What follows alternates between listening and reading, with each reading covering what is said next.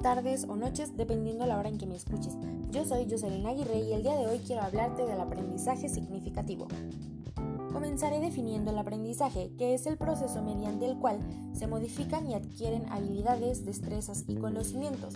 Y para que este proceso ocurra existen elementos cognitivos, es decir, datos e información, elementos afectivos, es decir, la forma en que se relacionan los alumnos entre sí y con sus profesores, y elementos sociales, que se refiere más bien a la cultura del alumno. El aprendizaje significativo, según Ausubel, es aquel que conduce a la creación de estructuras de conocimientos mediante la relación sustantiva entre la nueva información y las ideas previas de los estudiantes.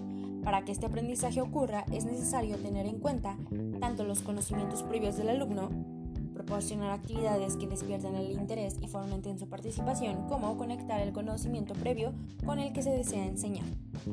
Existen tres tipos de aprendizaje significativo. El primero es el aprendizaje de representaciones, que es mediante el cual se asocian los símbolos con el significado del mismo, es decir, cuando a los objetos se les asigna un nombre. También tenemos el aprendizaje de conceptos, que es donde el niño comprende que aquellos símbolos que ahora tienen significado para él, tienen significado también para el resto de la sociedad.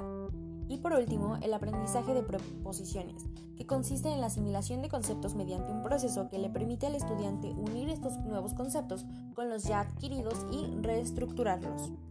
La diferencia entre el aprendizaje significativo y el mecánico es que este último busca que el estudiante adquiera conocimientos sin tener un tipo de conexión con los conocimientos previos, además de que no existe el interés por aprender. Existe también el aprendizaje por descubrimiento y por recepción. La diferencia entre estos dos es que en el primero el alumno aprende por sí mismo y casi nunca este proceso es guiado. Sin embargo, en el segundo existe una persona, es decir, un docente o profesor, que brinda al alumno este conocimiento y lo guía para que el estudiante pueda conectar los conceptos nuevos con los ya adquiridos.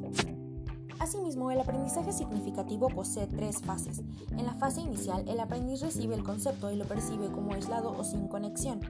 En la fase intermedia, el estudiante comienza a encontrar similitudes y relaciones entre la información nueva y la ya procesada. Finalmente, tenemos la fase terminal. En ella, el alumno ya es capaz de controlar y hacer uso de la información adquirida, lo que provoca una acumulación de los nuevos hechos a esquemas preexistentes. Me gustaría finalizar este episodio recordándote que los conocimientos previos son para Usebel la base para realizar las relaciones entre el estímulo verbal y la nueva información, pudiendo solo mediante la existencia de conocimientos previos dar significado al nuevo saber. Fue un gusto compartir contigo esta información. Espero sea de utilidad para ti. Yo soy Jocelyn Aguirre y nos escuchamos en la próxima.